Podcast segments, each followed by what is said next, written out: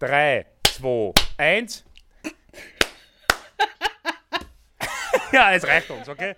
Gut. Also, willkommen zu einer neuen Folge unseres Podcasts.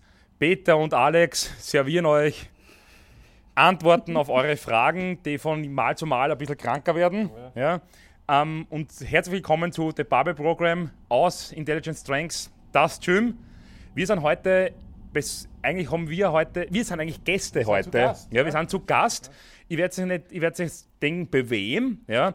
Denk, diese Dame in dem Fall könnt ihr nicht sehen, wir schon, Gott sei Dank. Ja, Ja, ja genau, das ist hier hinter der Scheibe, also sie ist sehr dünn, ähm, geht sich schön aus. Und wir korrespondieren mit ihr nach Deutschland und wir haben hier die Frau H. Hallo. Sie sagt Hallo. Ja, wir bekommen die Tonspur dann von, von ihr, ähm, dann können wir das Ganze einfügen. Ja, wir werden Ja. auf jeden Fall das verlinken. Wir verlinken das. Also ich nicht, meine Frau macht das. Ja, Richtig, das macht alles die Frau von Peter. Warum? Mit Training kennen wir uns zwar aus und mit Trainingsplänen auch und auch mit, wie man mit Athleten umgeht, nur mit Elektronik ist der Peter im Stadion eines Fortgeschrittenen und ich im Stadion einer Nacktschnecke. Ja. Wenn ich Gut. schon fortgeschritten bin, nämlich. Ja, gut. So, Alles klar. Äh, dann Jetzt bist danke du dran. herzlich für die liebe Begrüßung. Ähm, ich heiße auch herzlich willkommen die lieben Form vor Gewicht Zuhörer. Ihr hört schon, das Intro ist heute mal etwas anders gewesen. Heute hatten bereits meine Gäste die ersten Worte fassen dürfen. Normalerweise mache ich das. Und ja, eigentlich äh, habt ihr euch ja schon vorgestellt. Also ich habe gerade eine Live-Schaltung aus Wien, aus dem besten Gym der Welt, nämlich das Gym. Also dann herzlich willkommen, Alex und Peter, auf dem Form vor Gewicht Podcast auch. ja, also wird auch schon fleißig vor der Kamera geflext. Ja, also ich freue mich auf jeden Fall, dass ihr euch heute die Zeit genommen habt. Und ähm, wir sind uns ja bereits schon mal im August begegnet. Ähm, da war das nämlich so, dass ich mit meinem Freund das erste Mal im Gym war.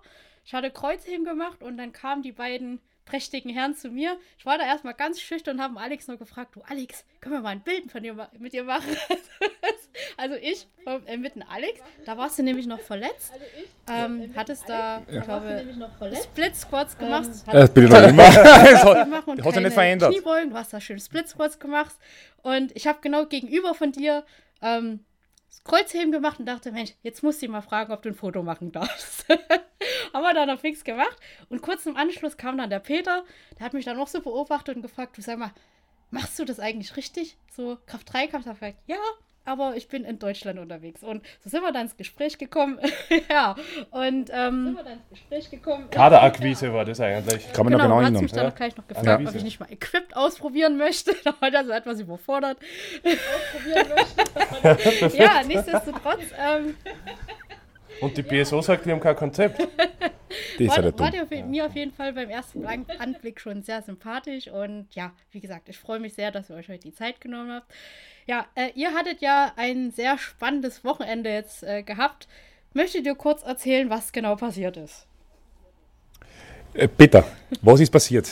Äh, es war auf jeden Fall das Kraft-3-Kampf Raw Highlight des Jahres in Österreich zumindest. Äh, Staatsmeisterschaft oder wie es in Deutschland die deutsche, bei uns die österreichische quasi.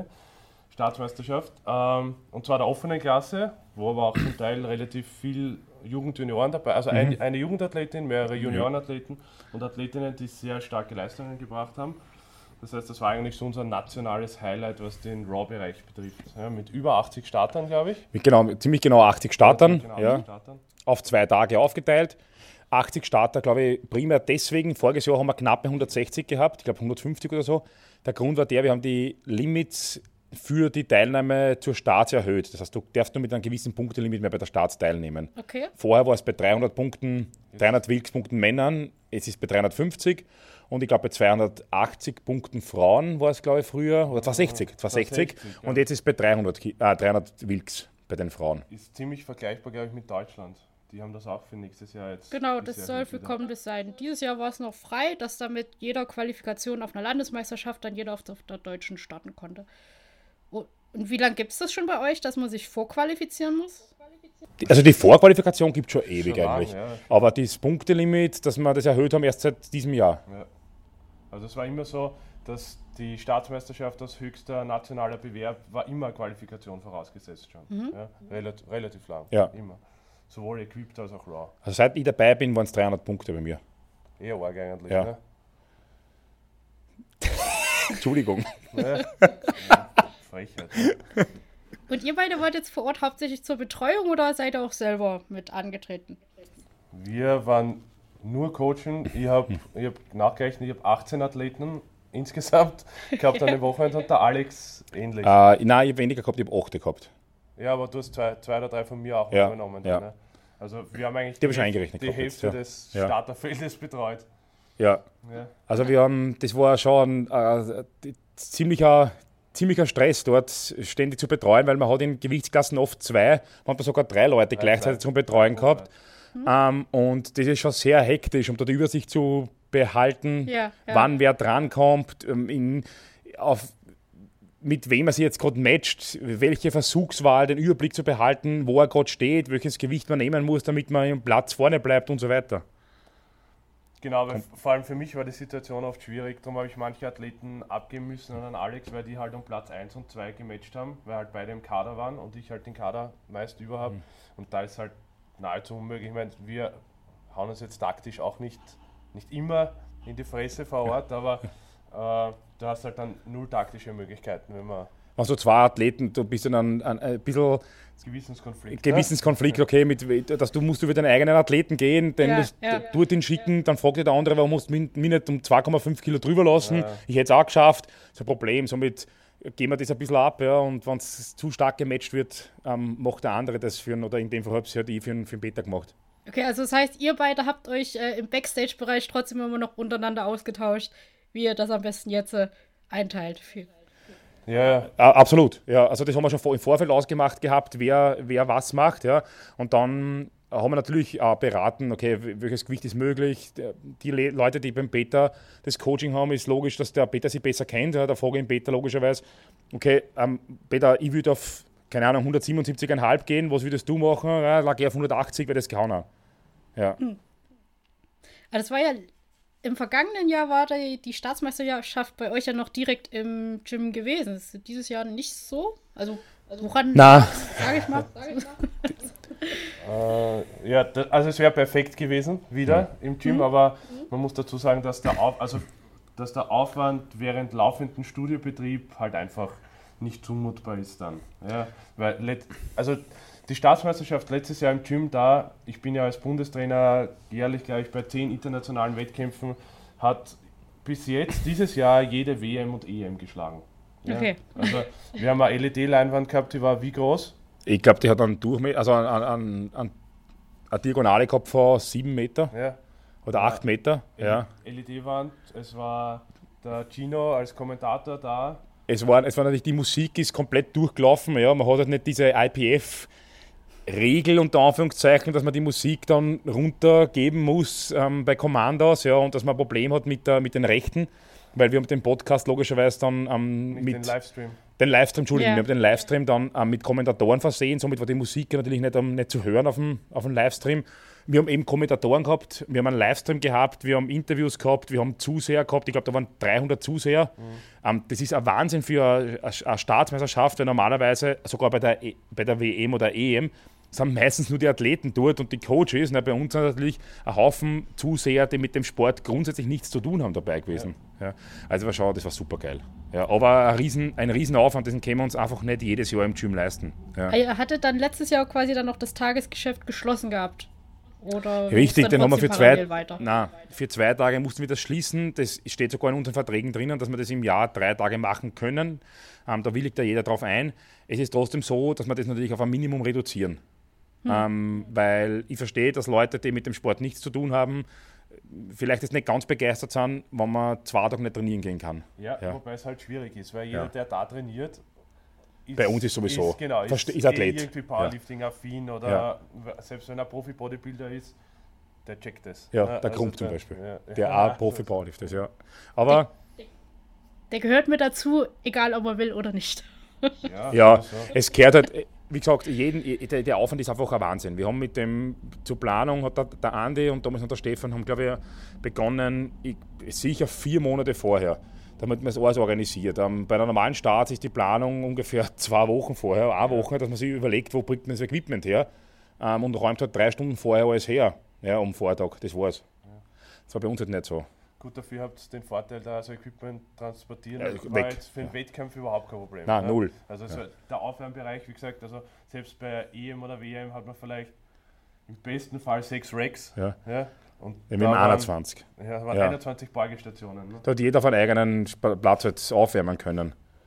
Das ist spitze. Wie viele Athleten waren jetzt insgesamt aus ähm, dem Dust Gym bei euch am Start bei der Staatsmeisterschaft? Das ist eine gute Frage. Also die ähm, quasi dann auch direkt im Gym trainieren. Da, da müsst ihr jetzt raten, aber ich würde auf 20 tippen. ja. ja. Also vor 80, also ein Viertel war, waren sicher Athleten, die im das Gym trainieren oder für Intelligence Strengths, Powerlifting sogar, ähm, sogar, sogar antreten. Ich glaube sogar mehr. Mhm. Weil alle vom Boardclub trainieren da. Ähm, der, der ja, Intelligence Strength trainiert da. Da kommen auch relativ oft. Oder sie ja. kommen zumindest in regelmäßigen ja. Abständen daher. Also ein bisschen 20 plus bei der Staatsmeisterschaft sind sicher Leute, die aus dem Gym trainieren. Also das ist eigentlich eher Wahnsinn. ja. Aber es ist halt, wo, wo willst du nicht, also wenn du die Wahl hast in Ostösterreich, wo gehst du hin? Ne? Ja. Hm. Ähm, das, also wenn ich jetzt bei eurer Internetseite raufgehe, da gibt es ja sogar direkt einen Reiter Powerlifting. Und dort finde ich jetzt aber nur zwei Athleten. Also was sind dann eigentlich das Richtig, das gehört. Und was, also wie Na, das, das gehört auf jeden Fall organisiert. Das müssen wir sind gerade bei der, bei der Homepage, sind wir gerade dabei, dass das äh, überarbeitet wird von den Athleten her. Wir sind da jetzt generell, das ist generell jetzt äh, gerade ein aktuelles Thema, wie sponsern wir als das Gym die einzelnen Vereine, die wir haben, beziehungsweise die einzelnen Athleten. Weil auf der einen Seite haben wir einen Weightlifting-Verein, auf der anderen Seite einen Powerlifting-Verein, wir haben einen, einen Haufen Bodybuilder und Strongmen. Ähm, wir wollen da irgendeine Art Sponsoring machen, also das äh, primär auf, auf Sachleistungen beruht, logischerweise. Ähm, aber äh, Geldleistungen nicht ausgeschlossen sind, Unterstützung und so weiter. Und das müssen wir sowieso ganz neu aufziehen, welche Athleten jetzt dabei sind, ähm, dass, wir das, dass, wir die ja da, dass wir die ja präsentieren und alles drum und dran. Und das ist sicher das sind die nächsten Schritte, die wir auf der Homepage schon implementieren müssen. Außerdem muss man, glaube ich, auch dazu sagen, dass der Verein Intelligent Strength Schwerathletik ja. getrennt ja. ist vom Gym eigentlich. Richtig, ja? also Intelligent Strength Schwerathletik, ähm, da ist keiner, der bei uns im, im, im, äh, im Gym Management, sagen wir so, ist, ähm, ist im Vorstand des Intelligent Strengths Verein. Mhm. Das hat Nachteile, es hat aber einen ganz, einen ganz einen großen Vorteil, dass man, naja, meiner Meinung nach sollte man Vereinswesen nicht mit einem, mit einem Betrieb. Betrieb, einer GmbH oder sonst irgendwas zusammenlegen. Das wäre wie im Formel 1 dann und das ist nicht so richtig gut. Hm.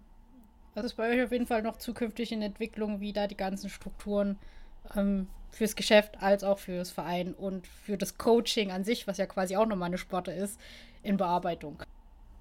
Ich habe das leider wenig verstanden, weil der, der Podcast gerade, ah, weil, weil die Kamera gerade. Alter, für dich alles, was elektronisch ist, ist Podcast. Podcast. Nein, lass mich, Alter, ich das bin froh, dass ich das schon sagen kann. Ja. Entschuldigung, die Verbindung ja. war gerade sehr schlecht, ja. ja die ähm, Verbindung ist schlecht, ja. ja. Aber jetzt geht's wieder. Jetzt geht's wieder super.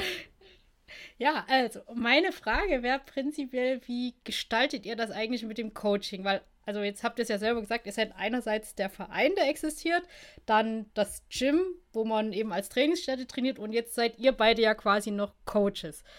Wenn ich jetzt neu bin, ins äh, das Gym reinkomme und sage, ich hätte gern einen Trainingsplan, ich hätte gern ein Coaching und würde gern an einem Wettkampf teilnehmen irgendwann. Wie würdet ihr das strukturieren? Wo schickt ihr mich hin? Wie würde ich gecoacht werden? Und kriege ich überhaupt ein Coaching? Also ist es muss ich bei euch auch erst eine Norm erreichen oder sagt ihr, hey, äh, wir trainieren dich auch so, so und gucken, was daraus wird?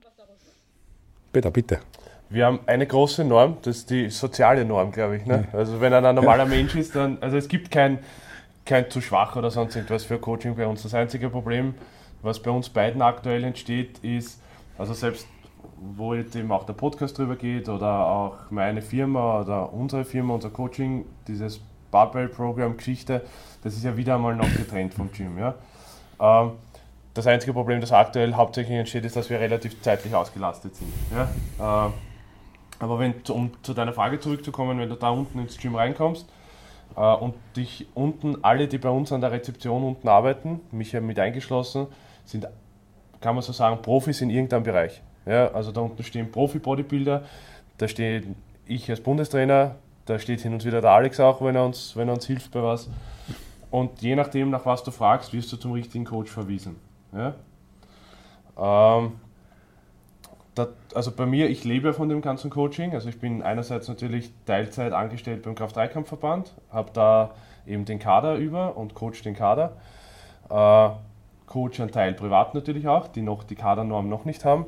Und beim Alex ist ja jetzt noch das, noch das zeitliche Problem, weil er immer noch auch als Lehrer berufstätig ist. Ja? Genau, bei mir bin ich als Lehrer berufstätig. Dann habe ich natürlich im Gym am Wochenende die Seminare, also fast jedes Wochenende irgendwo für das ganze Wochenende weg. Und wenn ich dann nicht weg bin, dann meistens Wettkämpfe.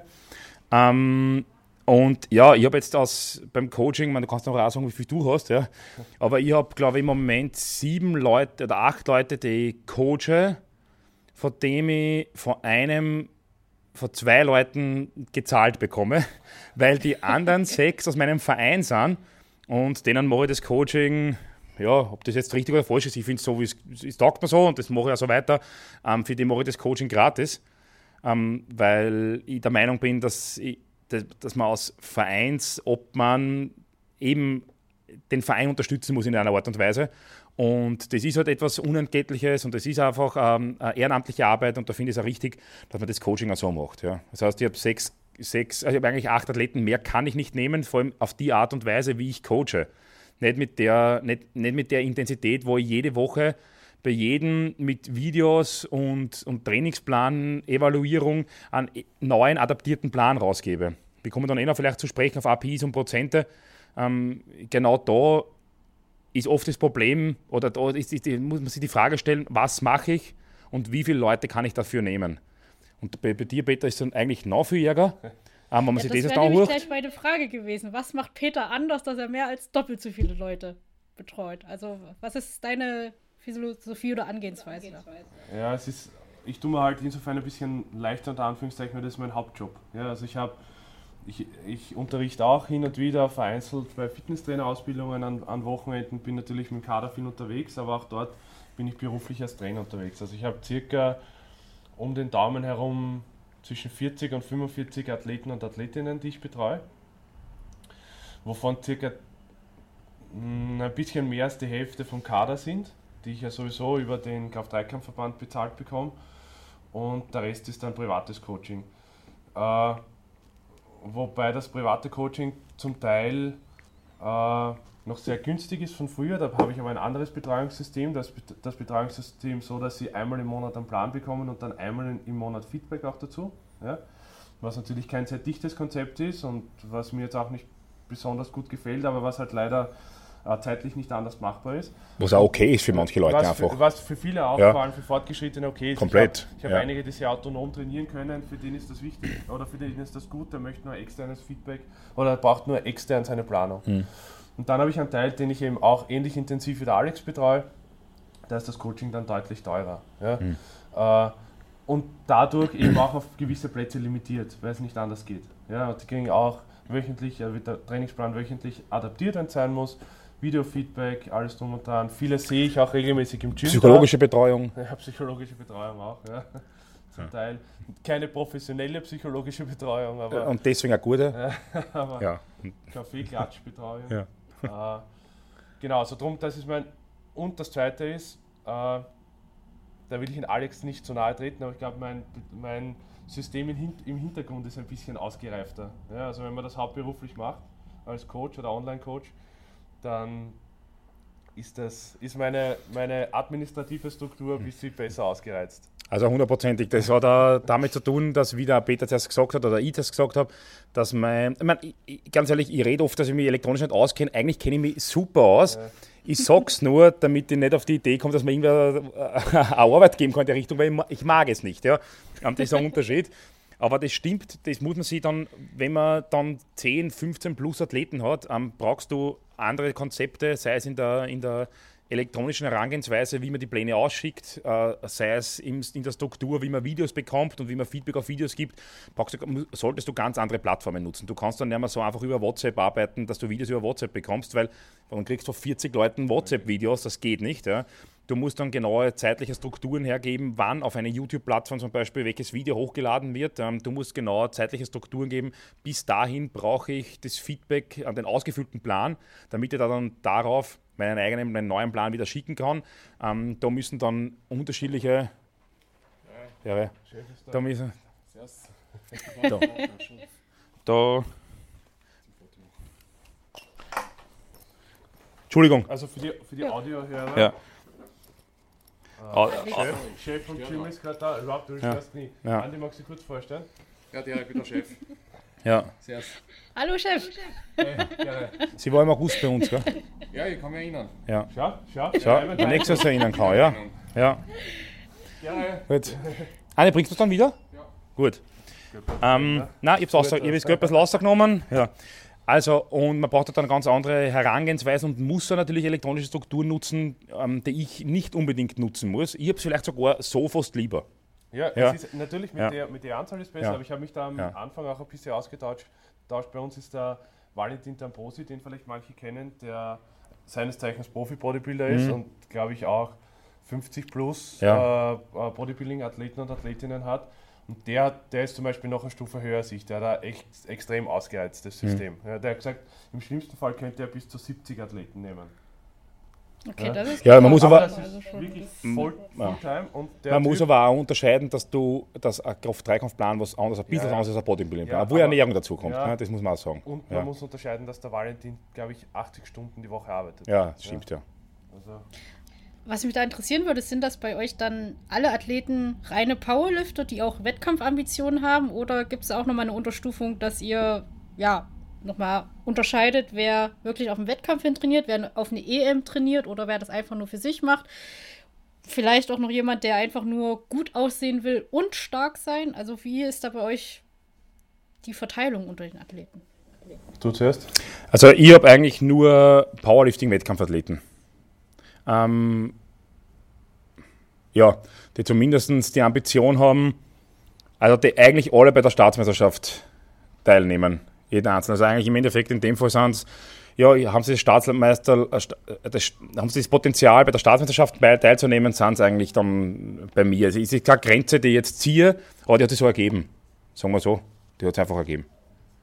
Ich habe, ich hab, glaube ich, 85, na, 90 Wettkampfathleten, wo ein Großteil eben auch schon allein vom Kader kommt, ja, der das in seinem Kaderbetreuungskonzept sowieso dabei hat. Ich habe aber auch so um die 10% circa, die halt Powerlifting machen, weil es ihnen Spaß macht. Die vielleicht nicht einmal, ich habe sogar ein paar, denen, die nicht einmal das Limit für die Starts haben, was egal mhm. ist, ja, mhm. kriegen aber eins zu eins dasselbe Betreuungskonzept. Ja. Mhm. Also es ist für mich komplett egal, ob der jetzt einen Peaking-Plan für die Europameisterschaft kriegt oder ob der einfach nur einen Plan kriegt, weil er stärker werden will ja, und sich besser fühlen will vielleicht dabei. Ich, ich muss dazu sagen, ich habe niemanden so, weil du vorher gesagt hast, mit besser ausschauen und stärker werden oder so. Ich glaube, das sind wir nicht die Zielgruppe. Nein, das haben wir nicht die richtigen ja. Ansprechpartner wahrscheinlich. Also, das wollen wir nicht. Ja. Gut find, ja. ja. Weil gerade wir uns relativ spezialisiert haben. Ja. Powerlifting. Ja, so ist es. Ja. Aber aber ich habe schon auch viele andere, die, oder einen Teil auch andere, die jetzt nicht unbedingt Wettkampfambitionen haben. Mhm. Ja? Was aber für mich komplett gleich ist. Ja? Komplett dasselbe ist. Und es ist auch vom Kaderkonzept, weil viele sagen, oder viele mich öfters einmal fragen, naja, der Kader, der wird ja dann, wenn du 30 Leute aus dem Kader hast, oder 25 Leute aus dem Kader, die werden ja dann alle so circa den gleichen Plan kriegen. Na, also ich Nein. Das, das, ist komplett unterschiedlich. Ja. Bei mir, also bei, bei, den, bei den acht Leuten, die ich habe, hat, hat neun, jeder. Bin ich bei der acht nein, dabei? nein, bist du nicht. Ja. Neun, Entschuldigung.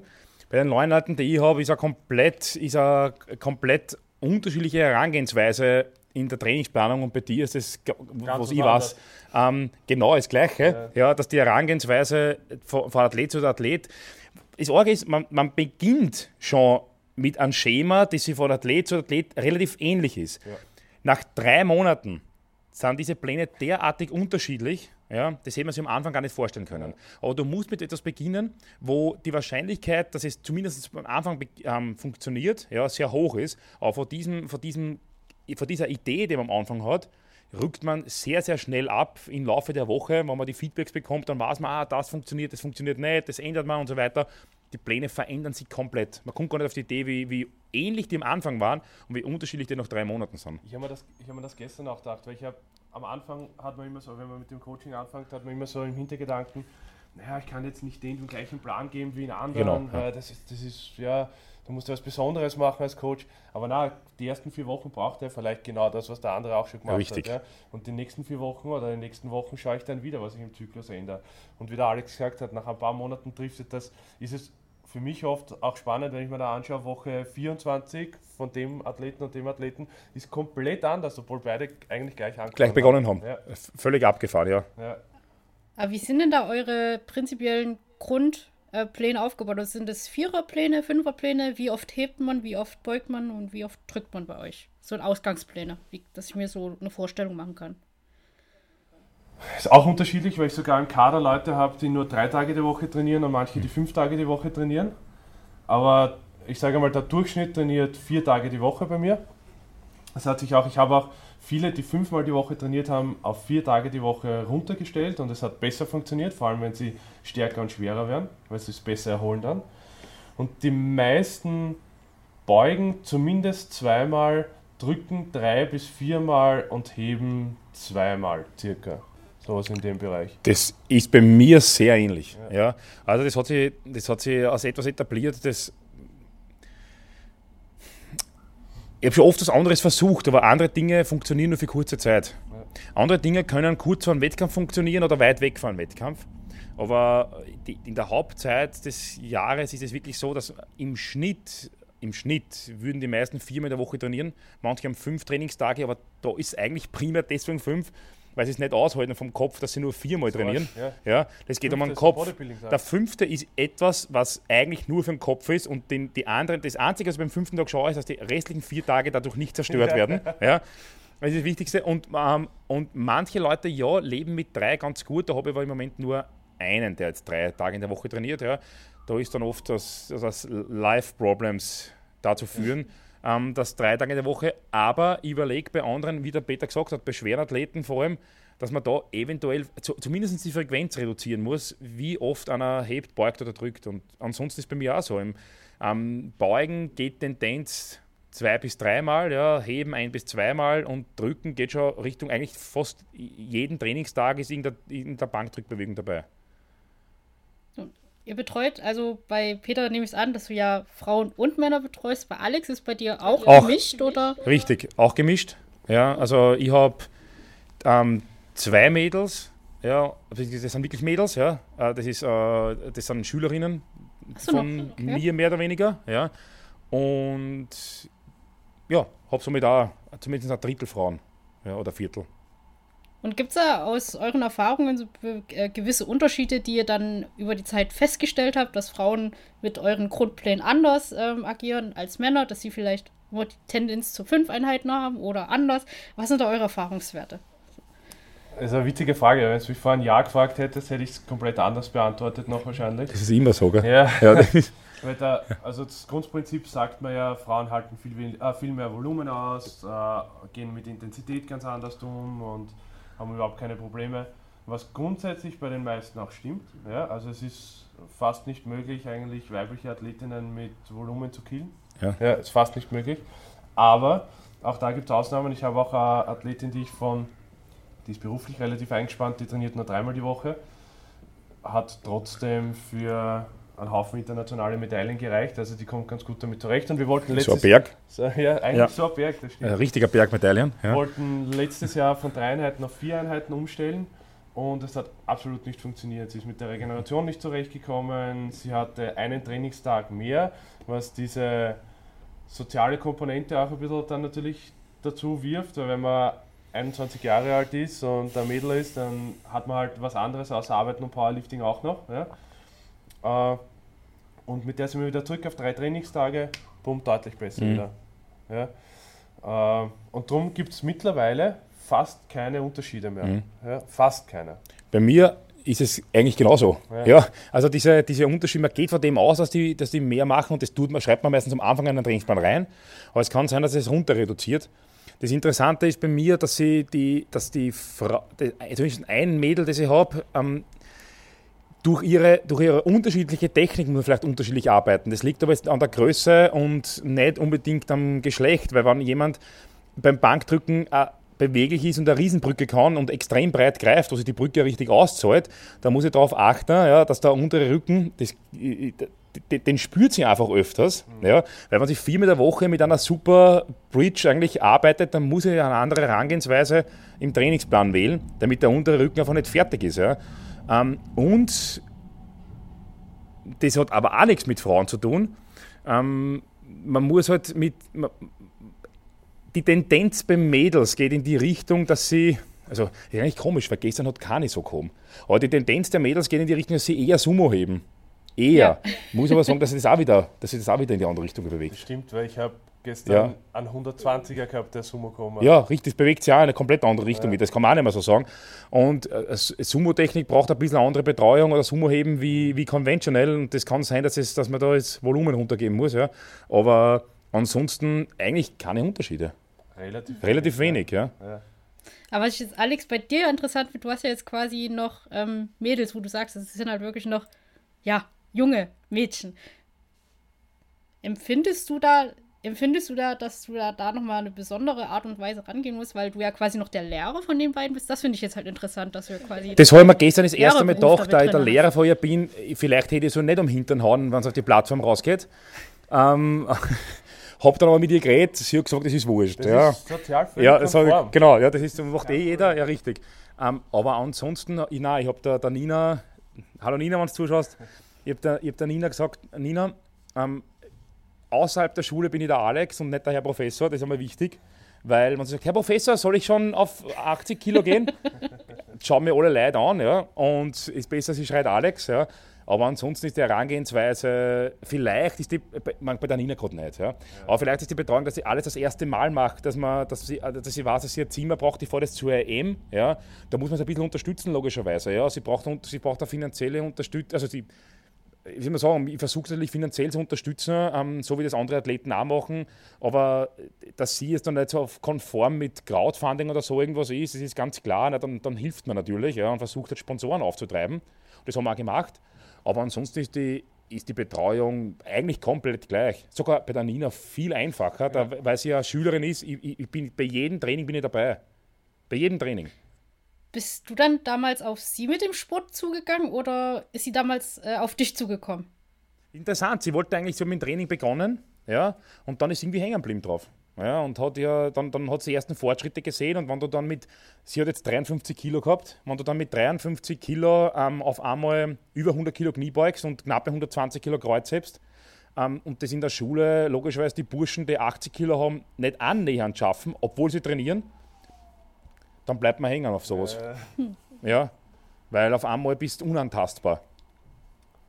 Ein Unterschied ja. ist mir vorher noch eingefallen zwischen Frauen und Männern. Der interessiert mich jetzt nämlich ja, auch. Das ja. nämlich auch ja. betrifft dich privat auch.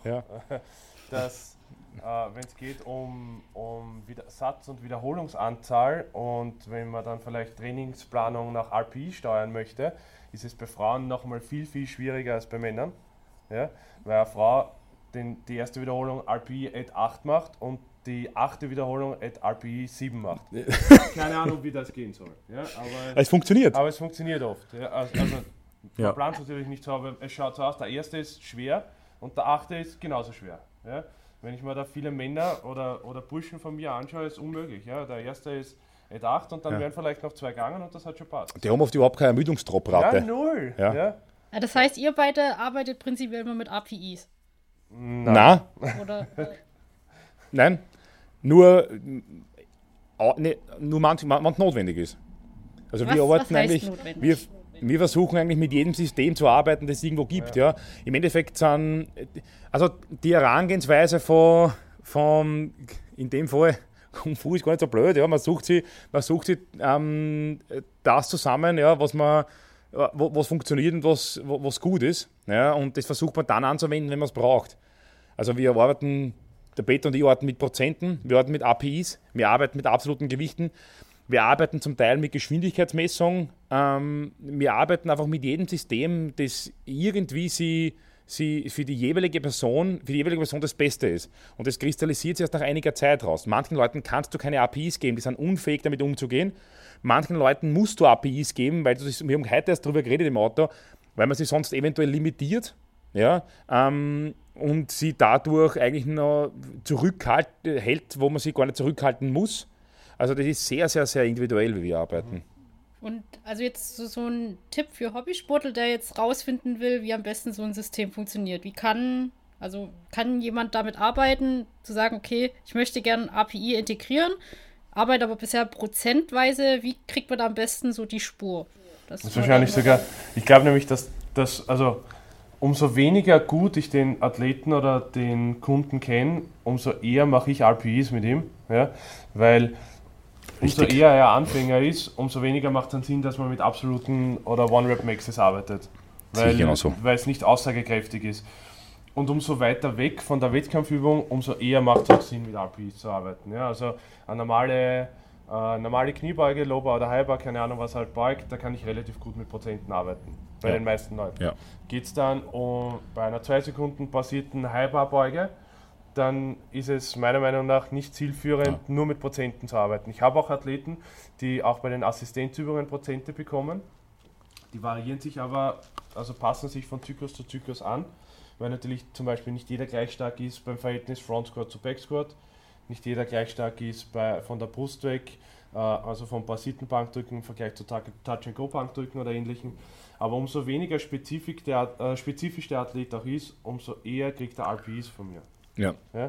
Weil da, dann nach dem ersten Zyklus weiß ich, okay, ich kriege dann Videos, RP at 8, wenn das für mich auch RP at 8 war, auf 5 Wiederholungen, könnte dann circa, könnte man circa dort sein, äh, was er maximal circa beugen könnte. Und das wird ja. umso genauer dann und dann kann ich eher absolute Gewichte vorgeben. Das ist bei mir das Gleiche. Also wenn ich einen Kunde, je eher ich, einen Kunde bekomme, hat er fast nur APIs und dann kristallisiert sich raus, ob er mit Prozenten ähm, oder mit halt vorgeschriebenen Gewichten nicht besser fahren könnte. Ja? Das kristallisiert sich mit der Zeit raus, was ich aber auf jeden Fall auch genauso mache wie der Peter ist. Wenn, dann habe ich die Wettkampfübung, die Wettkampfübungen und eventuell ein, zwei Assistance-Übungen mit absoluten Gewichten oder Prozenten, je nachdem, und alle anderen habe ich dann mit APIs. Das finde ich ganz interessant, weil ich habe eigentlich die Vorstellung, dass ein Athlet am Anfang eigentlich ja gar kein Gefühl dafür hat, was er kann. Also was eine 8 und was eine 9 ist, weil er ja noch gar nicht die Fähigkeit entwickelt hat. Und da hätte ich jetzt eher gesagt, da macht es halt mehr Sinn, mit einem Prozent zu arbeiten. Wann ist er fest? Weil er kann, er kennt sein Limit noch aber nicht. Das, aber das ist ja sein Vorteil. Wenn er ganz ein Anfänger, Anfänger ja. ist, ist es ja auch kein Problem, wenn er eher overshootet bei einer Übung. Ja, das sowieso. Weil, ja. weil wenn meine Maximalkraft bei der Kniebeuge 100 Kilo sind, na, dann habe ich halt ein, zwei Sätze, wo ich vielleicht schlimmstenfalls einen Versager drinnen habe oder sonst irgendwas und nächste Woche weiß ich es dann.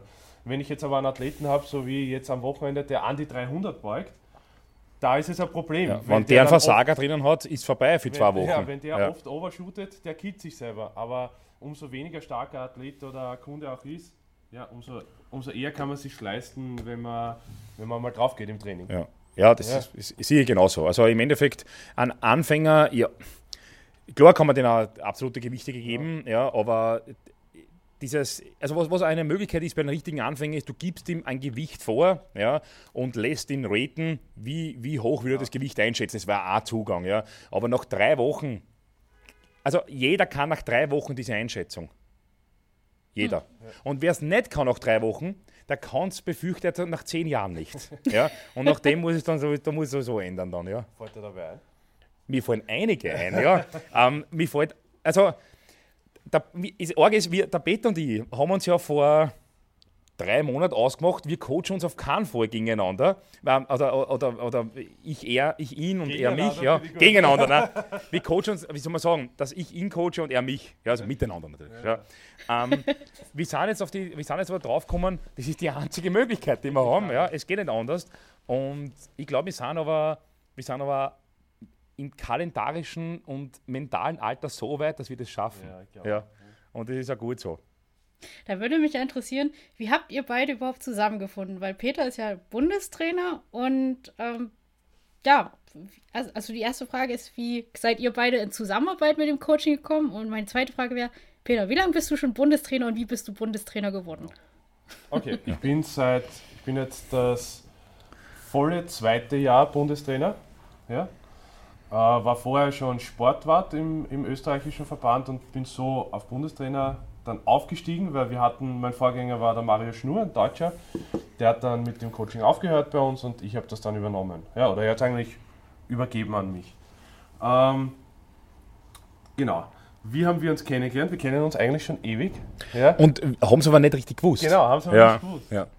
Also wir haben, uns, wir haben uns kennengelernt, also wo ich das erste Mal, wo ich wirklich war, okay, wir haben uns sicher schon vorher kennengelernt, ja. Ja. aber wo ich das erste Mal war, war beim Mike Toshira Seminar, Genau, das war vor vier, Länger. fünf Jahren, Ja, ja. Ähm, da haben der, mein Bruder und ich, Erstes Seminar. genau, ja richtig, Ja, das ist schon lange her. Jahren. Mein Bruder und ich ein Seminar mit Mike Toshira ähm, organisiert und das haben wir im Borg Wiener Neustadt, also wo ich Lehrer bin, abgehalten und der Peter war der Teilnehmer bei Mit diesem Seminar 93 mit 93 Kilo, ja, in einer, in einer downgegradeten Version von heute. Also du bist jetzt viel schöner, ähm, besser und massiver, als du jemals vorher warst, bei dem Seminar vor allem. Und da haben wir uns eigentlich damals schon kennengelernt, aber eigentlich war der Peter, wie soll man sagen, der Peter war mein Betreuer bei der, wir haben uns beim Seminar von Mike Toshira kennengelernt. Ähm, da haben wir aber nicht genau, nicht 1993, was du verstanden hast, was, er hat, der Peter damals 93 Kilo gehabt und hat jetzt eigentlich, eigentlich, äh, ja, eigentlich viel schönere, knappe 120 Kilo, ja, ist viel massiver ähm, und ähnlich ein Mann geworden, ja, weil er die, weil er die, die Mannheitsgrenze bei 100 Kilo überschritten hat, äh, ich ja schon längst überschritten habe, ich habe es glaube ich nie unterschritten, drunter? nein, nicht einmal. Ähm, die, die Sache ist, und äh, konkret, also dass wir wirklich miteinander mehr geredet haben, war, wie der Peter schon Bundestrainer war. Und der Peter hat mich betreut bei meinem tatsächlich Europameistertitel ja. ähm, in, in Dänemark, in Diested. Das war vor eineinhalb Jahren. Bald vor zwei Jahren. Ich ja. sag's jetzt ungern, ich bin hauptverantwortlich, ehrlich gesagt, für, dein, für deine Goldmedaille. Na, du, richtig, wa- was warum? Weil du auf 3,40 im zweiten Gang Ja, richtig. Ich wollte von 310 auf 340 gehen, war mir hundertprozentig sicher, das mache ich. Ja. Ähm, es war hundertprozentig nicht gegangen, ja, damals. Also ich habe aber bei der, bei der Arnold Classics vorher 340 gehoben, aber 2 zu 1 ungültig bekommen. Das wollte ich natürlich ausbessern. Ja. Den Alex, sein Zugang ist nämlich so, dass der Erstversuch ist sehr schwer, Zweitversuch ist mindestens PA und Drittversuch ist unmöglich. ja, aber das hat, es hat sehr oft funktioniert, Ja. außer der Unmögliche. Ja, ja. Ja, ich habe nämlich in, in meinem Leben, und das ist das Ärgste, einen einzigen Drittversuch im Kreuzheben geschafft. Du warst verletzt. Ja, und da habe ich im zweiten nicht geschafft. Das war, der, das war Das stimmt 2013 bei, der, bei 2013 bei der WM. Ja, dann stimmt's nicht, weil du hast mit mir bei der WM 3 gemacht. Du hast 300 im dritten. Ah, ja, aber der vorletzte. Richtig, genau. Ich hab, Entschuldigung, das war zweimal, ja. Der letzte Jahr, die WM, habe ich versucht 8 von auszusparen. 9 gültig. Ja. Und ein unheimliches Super-Total. Ja. Ja. Ähm, auf jeden Fall haben wir, ja, haben wir, haben wir uns da, äh, haben uns da eigentlich äh, besser kennengelernt und, und ja, eigentlich war das komplett klar, dass das passt. Ja, weil, weil gleicher Schmäh, ganz wichtig, ja.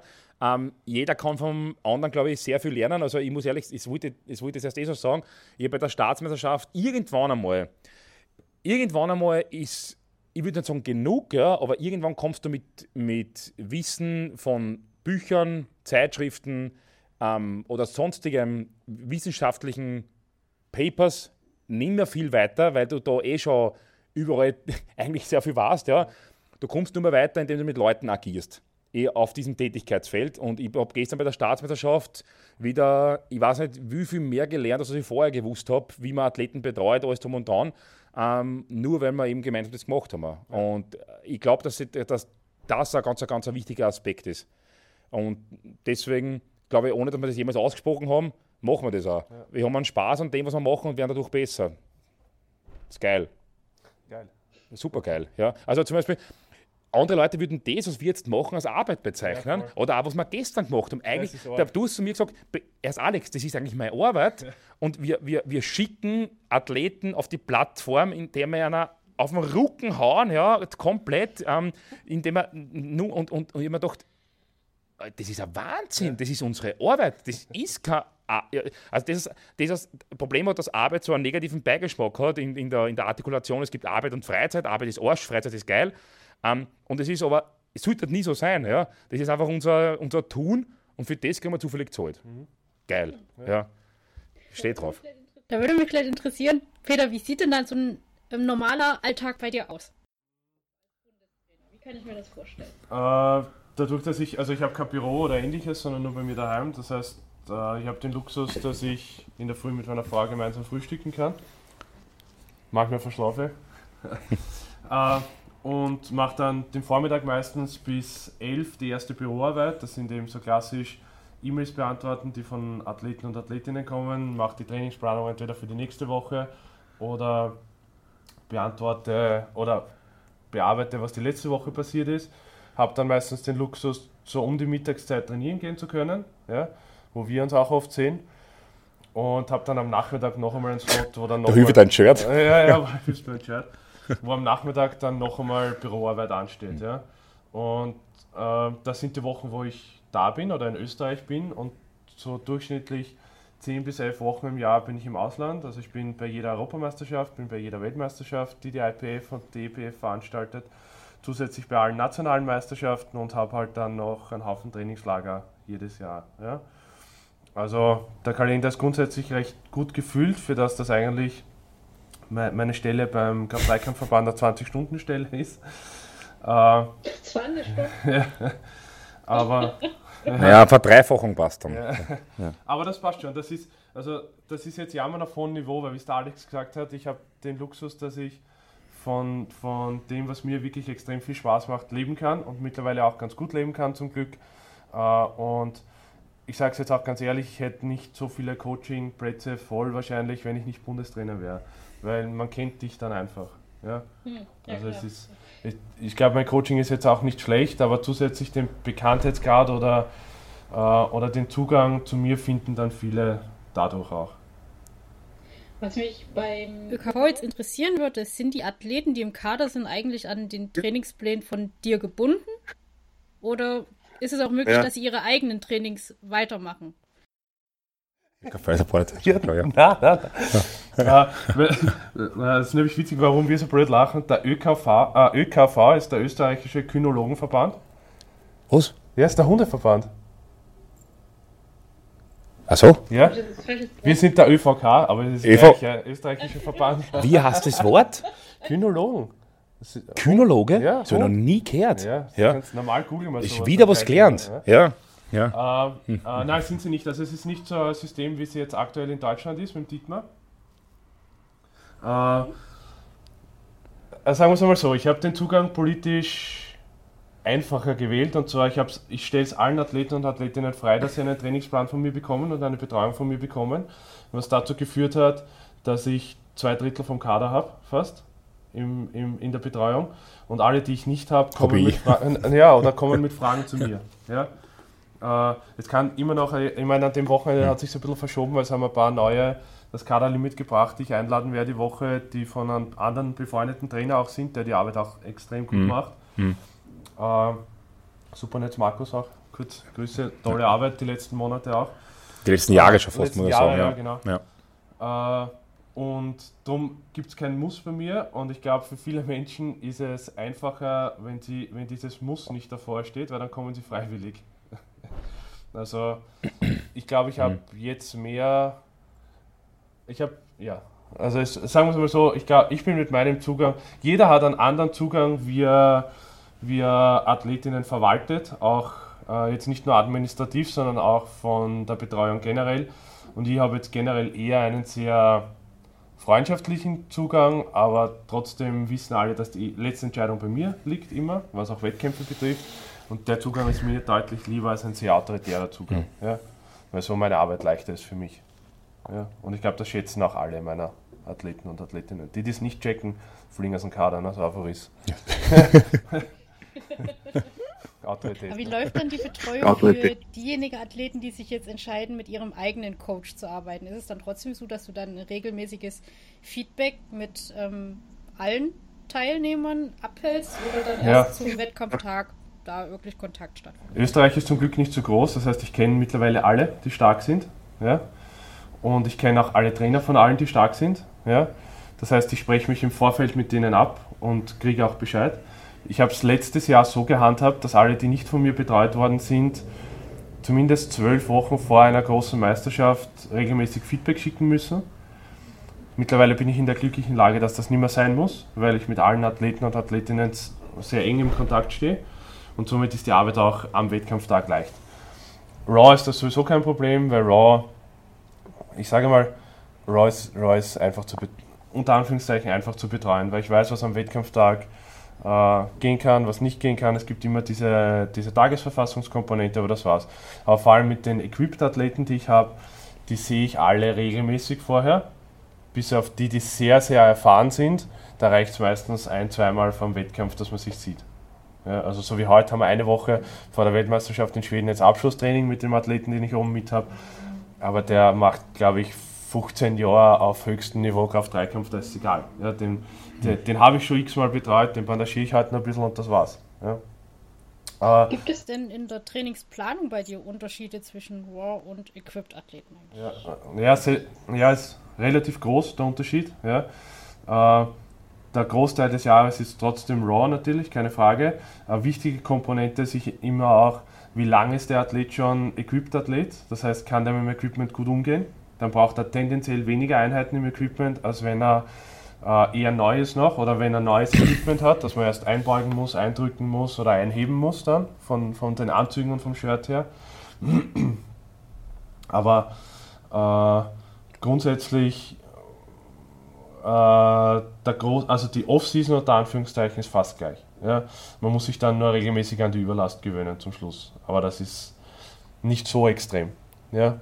Also da unterscheide ich mich auch, weil ich ja selbst auch als Equipped-Athlet starte, da unterscheide ich mich sicher von meinen Athleten, weil ich das Equipment lang nicht so ausgereizt habe wie sie. Ja. Hast du eigentlich dann als Bundestrainer die Aufgabe, das Athletenfeld Equipped und Raw gleich stark aufzustellen? Oder ist es dir freigegeben, dass du sagst, also meine Raw-Athleten, die sind halt stärker und die bleiben so? Oder ja sagst du dann noch so, hm, das sollte gleich verteilt sein und deswegen versuche ich mal einen War-Athlet ins Equip zu bringen. Gibt es da sowas bei dir als Aufgabe oder? Nein, also es gibt keine offizielle Aufgabe, weil ich habe das Glück im Verband, dass nahezu alle sportlichen Entscheidungen eigentlich ich treffen kann. Also das ist wirklich ein großer Luxus. Mein, meine Bestrebung bei jedem, der zu mir kommt und stark ist, dass er sofort ins Equipment irgendwann einmal geht dann, weil es einfach weniger Athleten mittlerweile gibt, ja, und die Leute das einfach kennenlernen sollen. Vor zwei Jahren oder so circa ist mir das vorkommen, dass ein bisschen so ein Trend war, ja, equipped und das ist, das ist ein Blödsinn und das braucht man nicht und was weiß ich was. Darum wollte ich das ein bisschen beliebter cool. wieder machen, ja. Hat funktioniert. Und es ist, es wächst wieder ja. oder es wächst wieder in Österreich. Zum Glück, ja. Mhm. Äh, aber es gibt keine Bestrebungen, dass ich irgendwas machen muss oder sonst irgendwas oder wie ich das Geld aufteilen soll oder so von den Beschickungen her. Das kann ich eh zum Glück nicht ganz allein entscheiden, aber ich gebe natürlich Vorgaben, äh, wie ich es mir vorstellen würde. Aber die, die stark sind oder die, die Medaillenchancen haben, die fahren. Ja, also das ist er. Hast du auch Athleten, die War und Equipped auf Wettkämpfen starten oder separierst du da immer? Wenige, ja, wenige und ich versuche es eigentlich zu teilen, weil die Gelder knapp sind in Österreich, was Beschickungen angeht. Und darum möchte ich eher sagen, okay, das ist ein Equipped-Athlet, das ist ein, ein Raw-Athlet. Um auch da die Finanzierung, weil, sagen wir es ehrlich, die, die sehr stark sind, equipped, sind auch sehr stark ja. Raw. und darum möchte ich jetzt nicht, dass einer equipped EM, equipped WM und dann vielleicht EM Raw auch noch fahrt. Da habe ich genug starke Raw-Athleten auch mhm. noch, die auf selben Niveau sind, mhm. die aber nicht equipped starten können. Also das möchte ich schon ausbalancieren. Genauso ist es mit Bankdrücken und, und Kraft-3-Kampf. Weil bei uns ist ja nicht wie in Deutschland, bei uns wird Bankdrücken auch gleich gefördert wie Kraft-3-Kampf. Okay. Und darum, äh, wenn jetzt einer, wenn jetzt ein Kraft-3-Kämpfer ist, der Bankdrücken auch sehr stark ist, ist trotzdem sein primärer Fokus Kraft-3-Kampf. Wenn er wirklich eine besondere Inselbegabung hat mhm. im Bankdrücken, dann fahrt er schon einmal zum Bankdrück-Wettkampf aber es ist, er hat nicht den Vorzug vor anderen. Ja. Ja.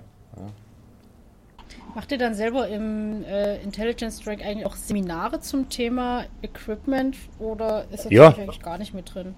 Oh ja, das ist interessant. Wir haben jetzt vor kurzem, wir haben jetzt vor kurzem in einer Zusammenarbeit eben in ÖVK ein Seminar mit Tony Cliff aus ähm, England, Europameister Equipped und Europameister Raw ähm, gehabt und haben versucht, dass möglichst viele Leute mit dem Equipment einmal in Kontakt treten. Und daraus haben sie ja, ich glaube, Da hat sich zumindest eine wirklich sehr starke Dame gleich mit dem Equipment angefreundet und fährt jetzt zur Europameisterschaft. Nein, sie, ah, nein. sie Ah, einmal zur Staatsmeisterschaft. Staatsmeisterschaft, ja. Aber, sich dort hoffentlich und dann. ja, aber das kann ich schon vorwegnehmen, Ja, das ja. stimmt, ja. Ich wollte jetzt ja schon unterbrechen, da haben zwar, da haben zwar Fliehen budert gerade, ja. Aber egal, auf jeden Fall, auf jeden Fall, ähm, hat es bei uns schon einen großen Stellenwert. Ich freue mich, als, wir, wir haben auch Seminare im Punkto Kraft-3-Kampf, Trainingsplanung, die zweitägig sind. Und wie gesagt, dieses Equipment-Seminar war wirklich super cool. Also es war auch gut besucht. Es waren da 25 Leute, glaube ich, da. Das haben mich auch schon wieder viele gefragt, ob man sich nochmal Ja, und das nochmal sowas machen. werden wir machen, das werden wir auf jeden Fall machen müssen, aber das kannst du an Tour auch nicht machen. Ja, so ja. ist es ja nicht. Wir können das viel unterschwelliger machen, ähm, weil das Leute einfach interessiert, dieses Equipment. Also ich glaube schon, dass es, dass es dieser, dieser Hass, unter Anführungszeichen, gegen Equipped ähm, Powerlifting geht es ähnlich wieder runter. Weil das einfach eine andere Sportart ist. Ja, ähm, die machen zwar die gleichen Bewegungen, aber es kommt einfach noch eine ganz wichtige Komponente dazu, nämlich das Equipment. Und das wird wieder viel mehr akzeptiert. Das finde ich auch komplett okay. Ja. Also ja, wir bieten das an. Angenommen, da ist jetzt ein Sportler, der trainiert Raw und hätte jetzt Interesse, mal ins Equipped reinzukommen. Habt ihr da einen Tipp, wie man, wie man als Athlet da quasi anfängt? Oder wie man sich da ja, Also meiner Meinung nach sollte informieren kann? Ja, meiner Meinung nach sollte man sich jemanden suchen, der bereits Equipment erfahren ist. Ähm, einen Athleten, wenn es geht. Ja, wenn ein Coach ist, noch besser. Aber zumindest du brauchst einen zweiten, der mit dir das Ganze durchgeht. Der dir das Equipment einmal, optimalerweise, ja, ähm, jemand, der dir Equipment sogar bereitstellen kann, damit du es einmal ausprobierst, ähm, der ein leichtes Equipment hat, was auch immer, und mit dem einmal in Kontakt trittst. Und wenn du das einmal ausprobierst und ein, ein paar Mal mit diesen Menschen versucht hast, ja, dann sollte man schon zumindest in den Anfangs Tagen, Monaten, Wochen, wo man das Equipment ausprobiert, mit dem gemeinsam trainieren. Du kannst mit Equipment, es gibt ganz wenige, die mit Equipment alleine trainieren. Der Tony Cliff, der angesprochene Europameister, trainiert alleine mit Equipment, im Moment auch nicht mehr. Ja, aber auch nicht, wenn es schwer wird. Richtig. Du brauchst Leute, die dir ins Equipment helfen, du brauchst Leute, die schauen, du brauchst Leute, die dich sichern. Also kannst Equipment eigentlich mit Equipment nicht alleine trainieren. Das funktioniert nicht. Ja. Ähm, später mal reicht natürlich, wenn du dich selber auskennst, dass dir jemand anziehen kann, dass dir jemand eventuell bandagieren kann und dass du aber Trainingsplanung von jemandem hast, und das ist genauso wichtig wie in jedem anderen Bereich, von, einer, von einem Coach, ja, der dir die Trainingspläne so bereitstellt. Das liegt aber nicht am Equipment und nicht am Equipment, das liegt daran, dass Coaching einfach besser funktioniert als kein Coaching oder Eigencoaching. Eigencoaching ist, außer du bist eine gespaltene Persönlichkeit, nicht möglich. Nicht gut möglich. Da würde mich interessieren, wie läuft denn dann eigentlich überhaupt die Trainingsplanung fürs Equip-Training ab? Also woher weißt du, Peter, welche Last du einem Athleten jetzt fürs Equip-Training aufgeben musst, der jetzt Wenn- quasi erst anfängt? So. Wenn er noch nie im Equipment war, Nee, und jetzt quasi anfängt und von dir betreut wird. Woher weißt du, wie viel Last er benötigt fürs Training? unglaublich schwierig. Äh, weil es von vielen Faktoren abhängt. Weil, äh, was der Alex gesagt hat, stimmt völlig richtig.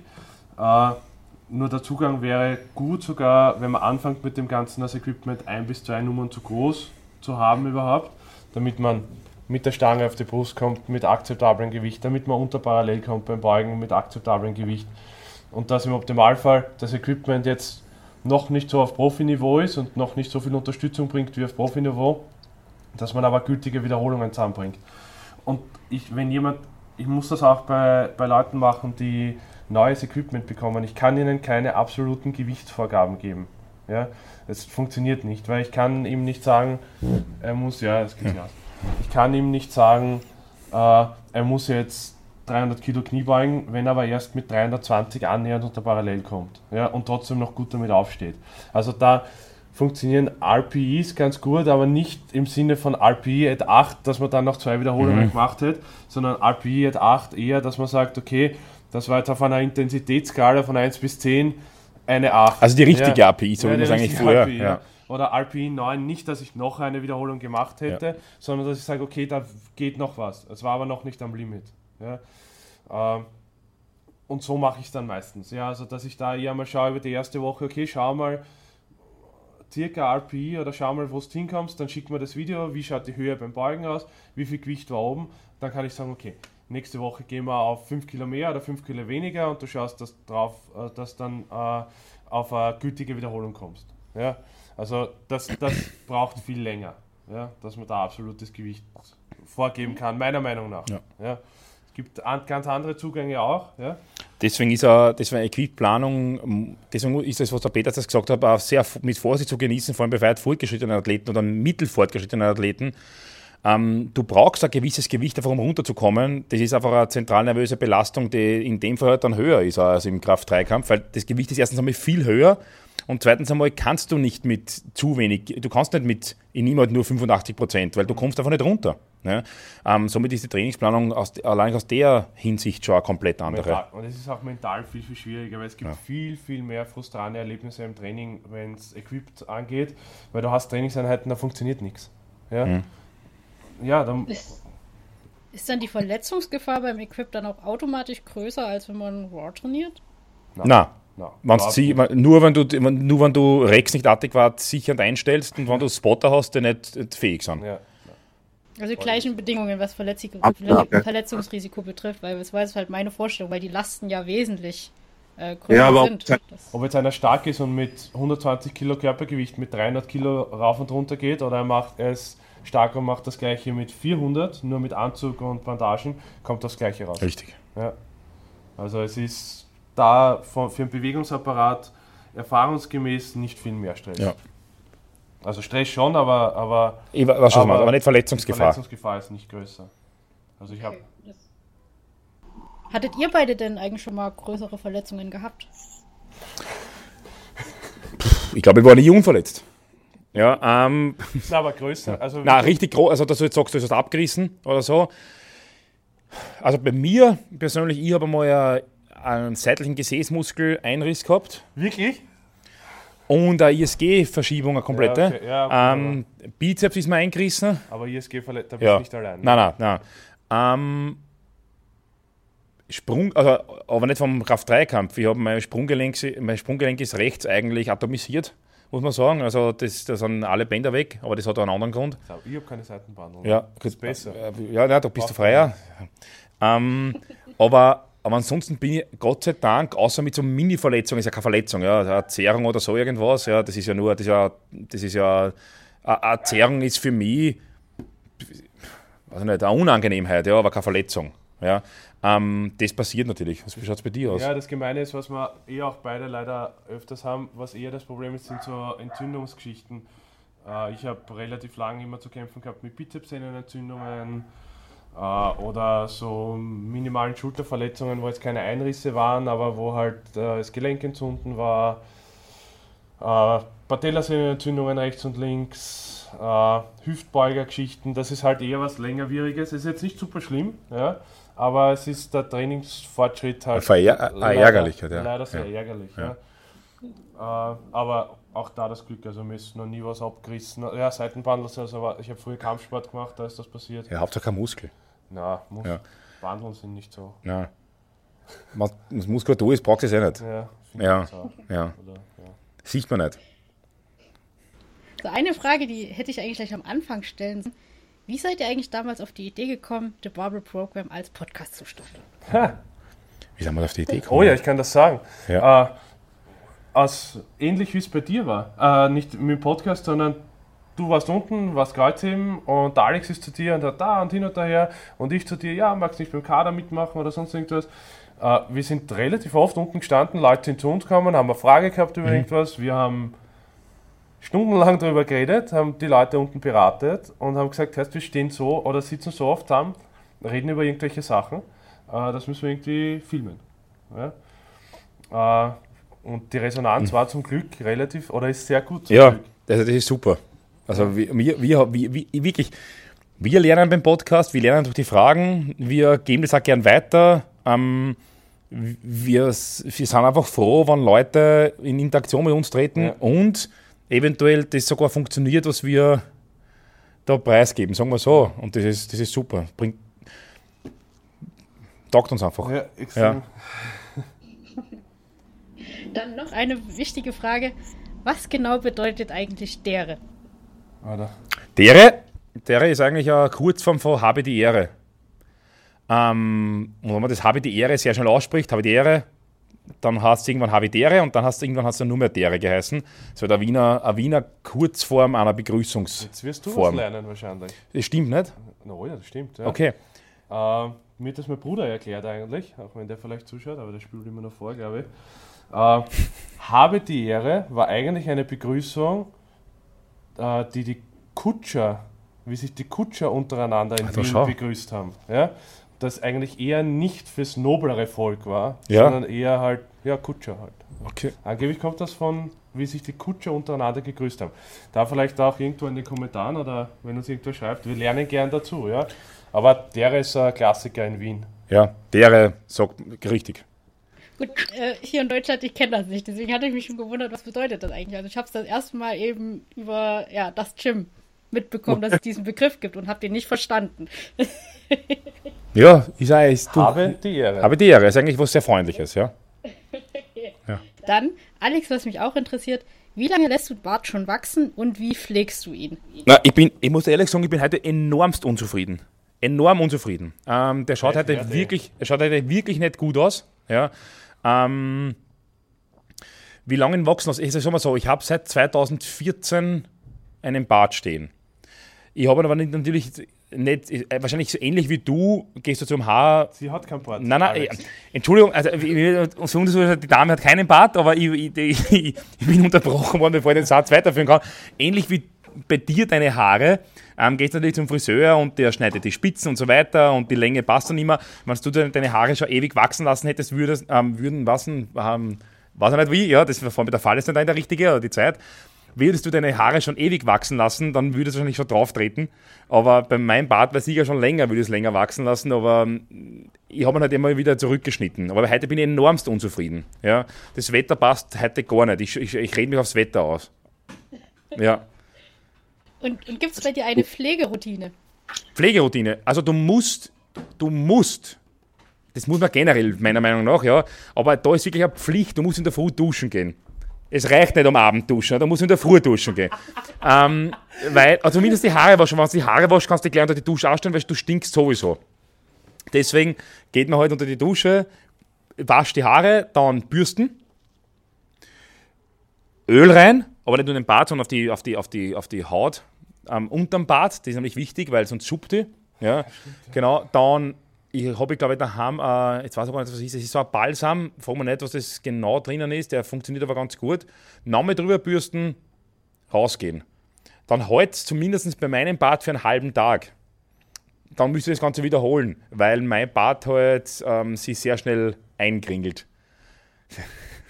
Hat er, also hast du vor, ihn noch weiter wachsen zu lassen? Also wie lang soll er werden? Naja, jetzt habe ich in letzter Zeit jetzt wirklich ein bisschen zurückschneiden lassen.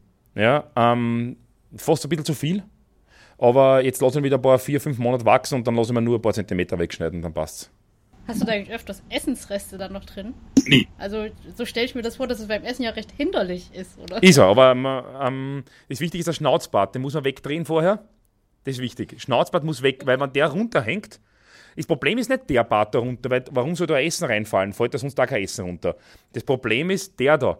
Wenn der runterhängt und du isst das Suppe oder irgendwas, dann, dann bleibt da das hängen und dann fällt es natürlich runter. Also das Wichtige ist, dass man den nach oben gibt vorher. Ja, davor sitzt ich manchmal so da. Ja. So, der Bruder ist wieder da. Danke. Ehre. Ja, Peter, willst du den auch noch so lang wachsen lassen oder ist das bei dir jetzt so die endgültige Länge? Ja, ich habe leider äh, eine Längenlimitierung bekommen von zu Hause. Äh, also meine Frau hat gesagt, das was da jetzt so passiert ist okay, aber alles drüber ist leider nicht mehr akzeptabel für sie. Ja? Und da ist mir meine Ehe deutlich wichtiger. Ja, wenn man die Jasmin kennt, ist eins, eins eindeutig, da würde da würd ich sogar Import rasieren, dass das passt. Ja, Richtig, ja. genau, ja.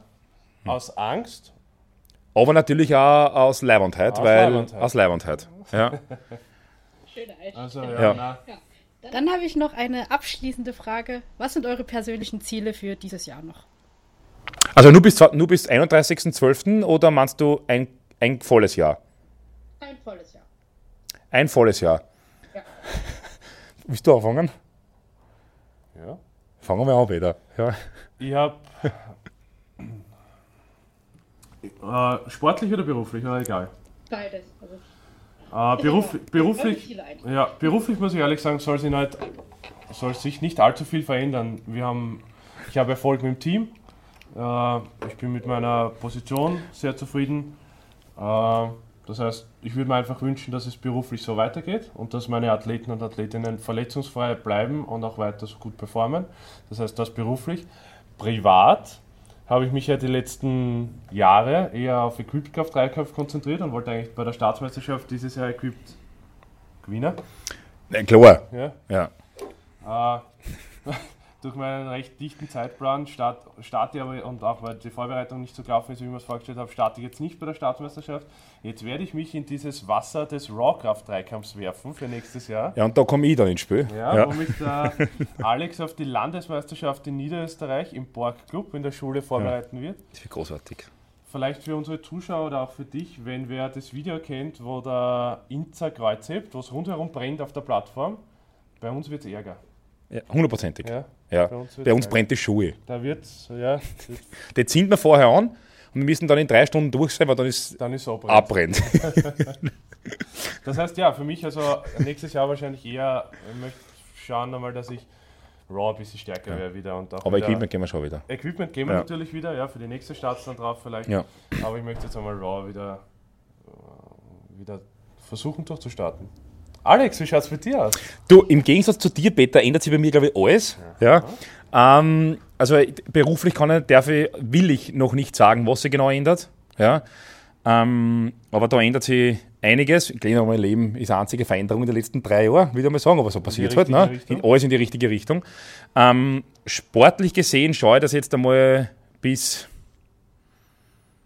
April, Mai alles wieder so läuft, wie es laufen soll. Also im Sinne von keine Schmerzen, äh, richtige Technik bei Kniebeugen, richtige Technik bei Kreuzheben, ähm, Verletzungen komplett ausgeheilt. Dann ich mich. ich ins Spiel. Dann kommt nämlich der Peter ins Spiel und dann haue ich mich, glaube ich, in die Wäsche, wie man bei uns sagt, oder in die Panier, beziehungsweise ins Equipment. Ähm, werde, wenn alles nach Plan läuft, bei der Staatsmeisterschaft nächstes Jahr nicht nur teilnehmen, sondern auch Gewinnen. das Kaderlimit auf jeden Fall schaffen und gewinnen. Ähm, das geht auch. Dann, ja, und die WM ist dann erst später. Genau, dann schauen wir mal. Ja, schauen wir weiter. Aber ich, ich verändere mich in, auch in der sportlichen Hinsicht komplett. Ich muss brauche was Neues. Ja. Ich Das gehe. heißt, equipped Raw, Raw equipped. Ja, so schaut's aus, ja.